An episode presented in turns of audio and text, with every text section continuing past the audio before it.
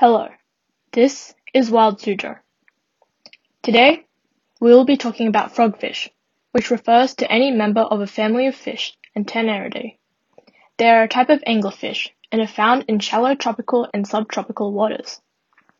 First, frogfish are very small. They look like squatting frogs, which is where they got their name from. The largest only grow to be around 30 centimeters.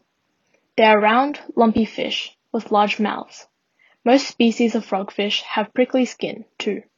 They have specialized front fins, which look like legs and also let them walk around ocean floors looking for food. Frogfish are excellent when it comes to disguise and have multiple ways of staying concealed from both enemies and prey. Some species, like Commerson's frogfish, have roughly textured skin that resembles coral, and can even change the color of the skin to match their surroundings. The psychedelic frogfish has striking yellow, brown, and white stripes that help it blend in with another kind of coral.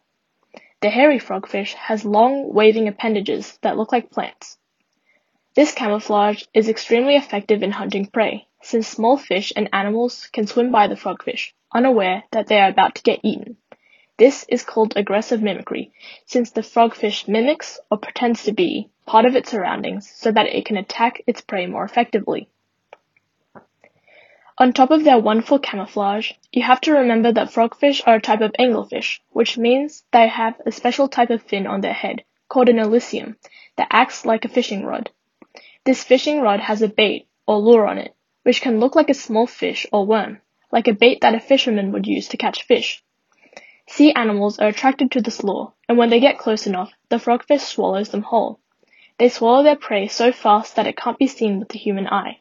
Sometimes the still living fish can be seen moving around inside the stomach before it dies. For Wild Suzhou, I'm Siana. Thanks for listening and see you next time.